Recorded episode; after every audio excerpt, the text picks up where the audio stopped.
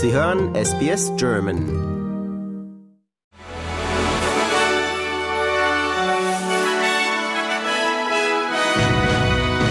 Sie hören den SBS German News Flash an diesem Mittwoch, den 24. Januar. Mein Name ist Julia Grebe.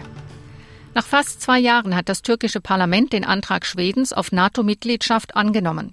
Schweden hatte im Jahr 2022 gemeinsam mit Finnland den Antrag als Reaktion auf Russlands Angriff auf die Ukraine gestellt.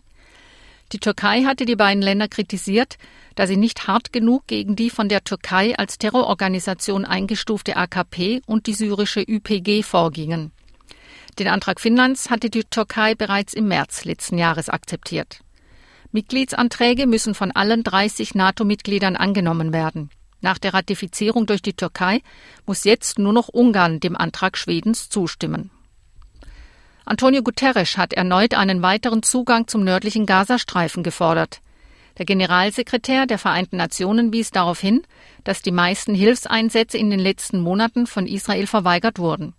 Die israelischen Behörden beharren allerdings darauf, dass es kein Waffenstillstandsabkommen geben wird, solange die Hamas an der Macht ist und Geiseln im Gazastreifen hält. Guterres bezeichnete die Situation für die Palästinenser in Gaza als erschütternd und katastrophal.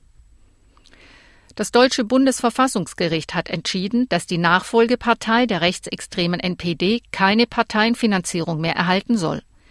Die Nationaldemokratische Partei Deutschlands hat sich in Die Heimat umbenannt. Sie sei darauf ausgerichtet, die freiheitlich-demokratische Grundordnung zu beeinträchtigen oder zu beseitigen, urteilten die Richter. Laut Gesetz ist demnach die Heimat für sechs Jahre von der staatlichen Parteienfinanzierung ausgeschlossen.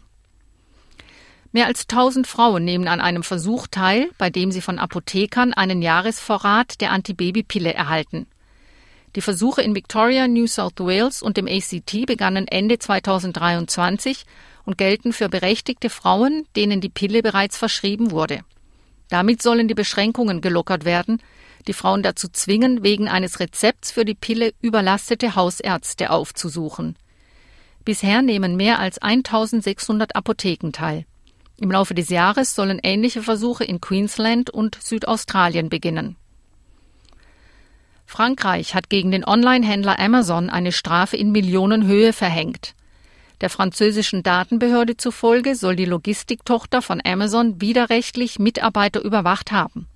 Die Aktivitäten der Lagerbeschäftigten sollen teils bis auf die Sekunde genau kontrolliert worden sein.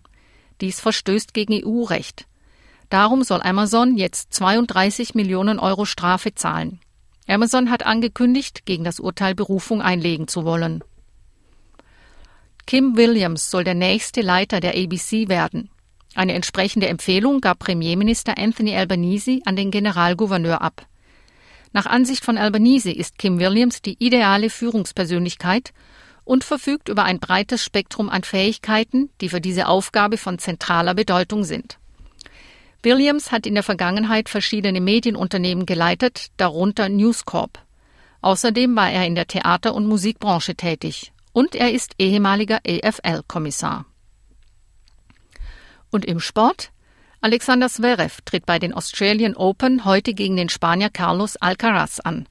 Zverev hatte am Montag in einem spannenden Match gegen den Briten Cameron Norrie in fünf Sätzen gewonnen.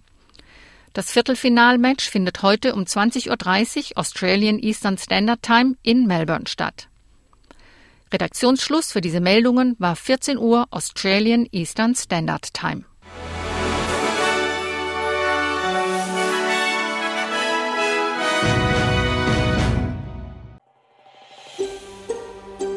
Lust auf weitere Interviews und Geschichten?